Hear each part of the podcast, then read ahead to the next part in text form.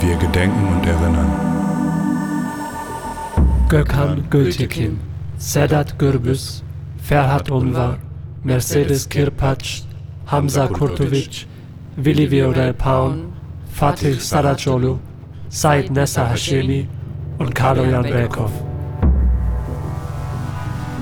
Am 19. Februar 2020 wurden sie Opfer eines rassistischen Terroranschlags. Die solidarische Gesellschaft der vielen ist voller Trauer. Voller Trauer und auch Wut wird unsere Solidarität über die reine Anteilnahme hinausgehen. Es ist unser Versprechen und unsere Verpflichtung, uns den konkreten Forderungen der Betroffenen und Angehörigen anzuschließen, um die solidarische Gesellschaft der vielen zu verteidigen. Erinnerung an die Ermordeten. Gerechtigkeit für die Hinterbliebenen. Vollständige und lückenlose Aufklärung des Verbrechens. Konsequenzen für das Fehlverhalten von Straf- und Verfolgungsbehörden durch die Einrichtung von unabhängigen, antirassistischen und antifaschistischen Beschwerdestellen. Biz sizi hiç unutmadık. Sizi hep kalbimizden taşıyacağız. Emwe bebir dinin. Die rassistischen Morde in Hanau reihen sich ein in eine erschütternde Serie rechtsterroristischer Anschläge. Den versuchten Massenmord an JüdInnen in Halle konnten die Gemeindemitglieder durch eigene Sicherheitsvorkehrungen verhindern. Dennoch wurden Kevin S. und Jana L. ermordet. Weitere Menschen entkamen dem Rechtsterroristen nur knapp. Im Juni desselben Jahres wurde Walter Lübcke ermordet, ein CDU-Politiker aus Kassel, der sich lokal für Geflüchtete einsetzte. Die Ideen und Motivation für die menschenverachtenden Taten liefern rechte Netzwerke und organisierte Rechte, von AfD bis Dritter Weg. Der Nährboden, auf dem sie sich sicher fühlen, ist eine Gesellschaft mit tief verankertem institutionellem und strukturellem Rassismus. Recordamos y conmemoramos. Мы чтим их память и помним.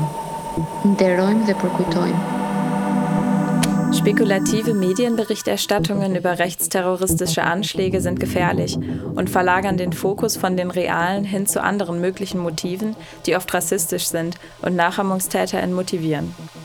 Auch das gravierende Fehlverhalten der Behörden, ihre Ignoranz und ihre Verharmlosung rechter Gewalt sind Ausdruck von Rassismus und Kriminalisierung. Der 22-jährige Philly Fiorel Paun rief mehrfach erfolglos die Polizei an, bevor der Attentäter ihn erschoss. Warum waren zahlreiche Anrufe erfolglos? Bevor der Attentäter in der Shisha-Bar in Hanau Menschen erschoss, verschloss die Polizei mutmaßlich die Fluchtwege für ihre rassistisch motivierten Razzien. Commemoriamo e ricordiamo. Amerika na kabistara tumaro jivdibe. Medikamen. Die zuständigen Behörden und Institutionen haben bis heute nicht auf die Betroffenen und ihre Forderungen gehört und zu keiner Zeit konsequent versucht, Rassismus zu bekämpfen. Wir fordern Aufklärung, Konsequenzen und ein Ende der rassistischen Praxen. Auch eine angemessene finanzielle und psychosoziale Unterstützung der Angehörigen muss gewährleistet werden. Empört stellen wir die Kontinuität des respektlosen und ignoranten Umgangs der Polizei mit den Hinterbliebenen rechtsterroristischer und rassistischer Terrorakte fest. Diese Missstände dürfen nicht geduldet werden und verpflichten uns, lauter und bestimmter unserer Unterstützung Nachdruck zu verleihen, sei es auf den Straßen, in den Parlamenten oder im gesamtgesellschaftlichen Diskurs.